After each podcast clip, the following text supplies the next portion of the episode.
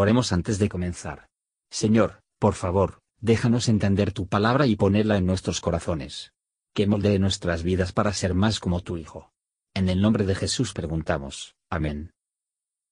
Salmo 50 El Dios de dioses, Jehová, ha hablado y convocado la tierra desde el nacimiento del sol hasta donde se pone.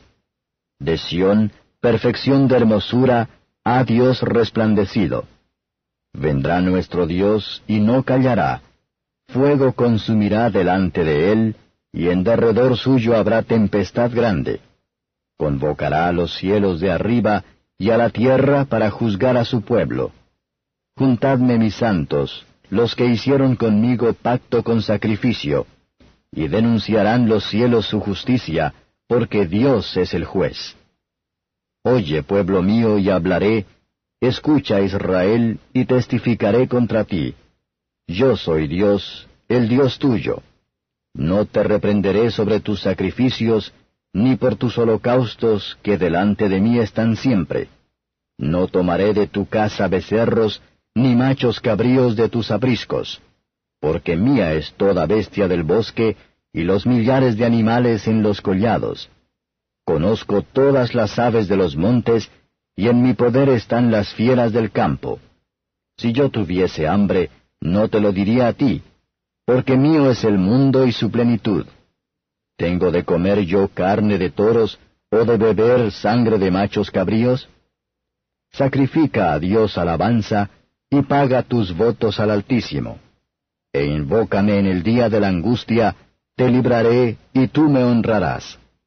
Pero al malo dijo Dios, ¿qué tienes tú que narrar mis leyes, y que tomar mi pacto en tu boca, pues que tú aborreces el castigo y echas a tu espalda mis palabras? Si veías al ladrón, tú corrías con él, y con los adúlteros era tu parte. Tu boca metías en mal, y tu lengua componía engaño. Tomabas asiento y hablabas contra tu hermano. Contra el hijo de tu madre ponías infamia. Estas cosas hiciste, y yo he callado. Pensabas que de cierto sería yo como tú.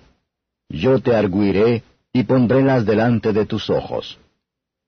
Entended ahora esto, los que os olvidáis de Dios, no sea que arrebate sin que nadie libre.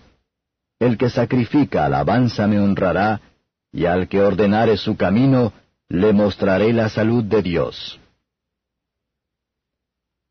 Comentario de Matthew Henry Salmos capítulo 50, versos 1 a 6. Este salmo es un salmo de instrucción. Se habla de la venida de Cristo y el día del juicio, en el que Dios llamará a los hombres a tener en cuenta, y el Espíritu Santo es el Espíritu de juicio.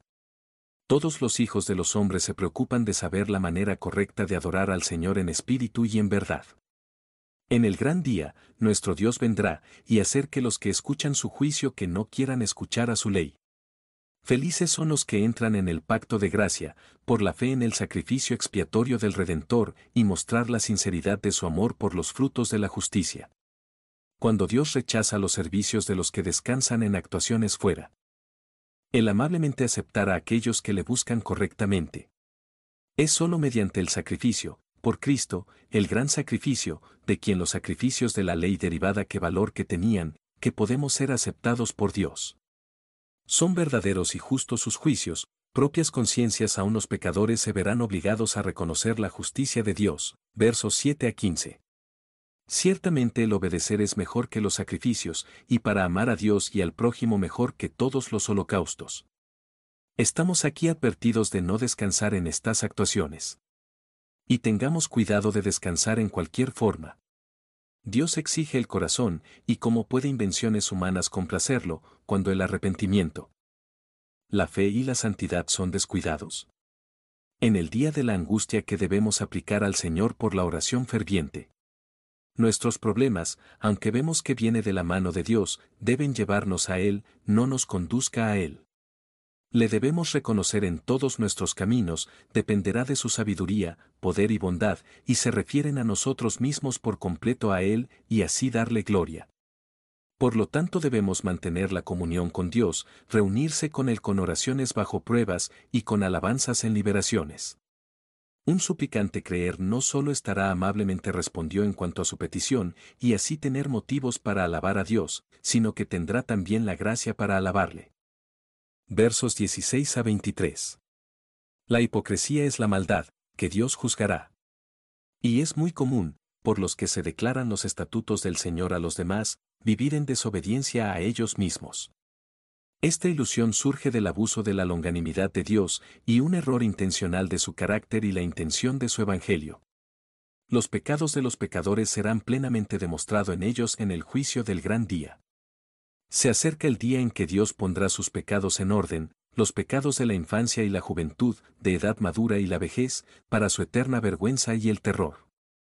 Que aquellos que hasta ahora olvidados de Dios, entregado a la maldad, o de alguna manera negligente de la salvación, tenga en cuenta su peligro urgente. La paciencia del Señor es muy grande. Es el más grande, porque los pecadores hacen tal mal uso de ella, pero si no se convierten, ellos se pondrán a ver su error cuando ya es demasiado tarde. Los que se olvidan de Dios, olvidarse de sí mismos, y nunca será justo con ellos hasta que ellos consideran. El fin principal del hombre es glorificar a Dios, el que ofrece la alabanza, lo glorifica, y será aceptado sus sacrificios espirituales. Debemos alabar a Dios, el sacrificio de alabanza, la ponemos en las manos del sacerdote, nuestro Señor Jesucristo, quien es también el altar, debemos ser fervientes en espíritu, alabando al Señor. Veamos por suerte aceptamos la misericordia de Dios. Y nos esforzamos para glorificarlo con palabras y hechos. Gracias por escuchar y si te gustó esto, suscríbete y considera darle me gusta a mi página de Facebook y únete a mi grupo Jesús Answers Prayer.